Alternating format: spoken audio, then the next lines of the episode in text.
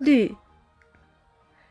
梅雨潭闪闪的绿色招引着我们，我们开始追捉它那离合的神光了。揪着草，攀着乱石，小心探身下去，又鞠躬过了一个石穹门，便到了汪汪一碧的潭边了。瀑布在锦绣之间，但我的心中已没有瀑布了。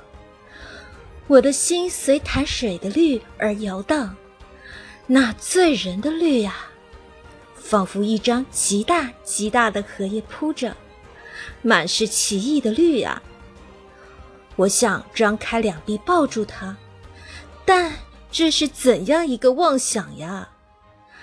站在水边，望到那面，居然觉着有些远呢。这平铺着、厚积着的绿。着实可爱，它松松的皱结着，像少妇拖着的裙服；它轻轻的摆弄着，像跳动的初恋的处女的心；它滑滑的明亮着，像涂了明油一般，有鸡蛋清那样软，那样嫩，令人想着所曾触过的最嫩的皮肤。它又不杂染些尘紫，宛然一块温润的碧玉，只轻轻的一色，但你却看不透它。我曾见过北京什刹海福地的绿杨，脱不了鹅黄的底子，似乎太淡了。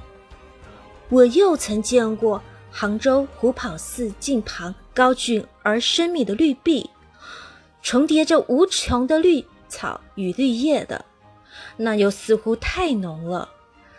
其余呢？西湖的波太明了，秦淮的河的也太暗了。可爱的，我将什么来比拟你呢？我怎么比拟得出呢？大约潭是很深的，故能蕴蓄着这样奇异的绿，仿佛蔚蓝的天融了一块在里面似的。这才这般的鲜润呀，那醉人的绿呀！我若我若能采你以为带，我将赠给那轻盈的舞女，她必能临风飘举了；我若能意你以为眼，我将赠给那善歌的盲妹，她必能明眸善采了。我舍不得你，我怎舍得你呢？我用手拍着你，抚摸着你，如同一个十二三岁的小姑娘。我又举你入口，便是吻着她了。我送你一个名字，我从此叫你女儿绿，好吗？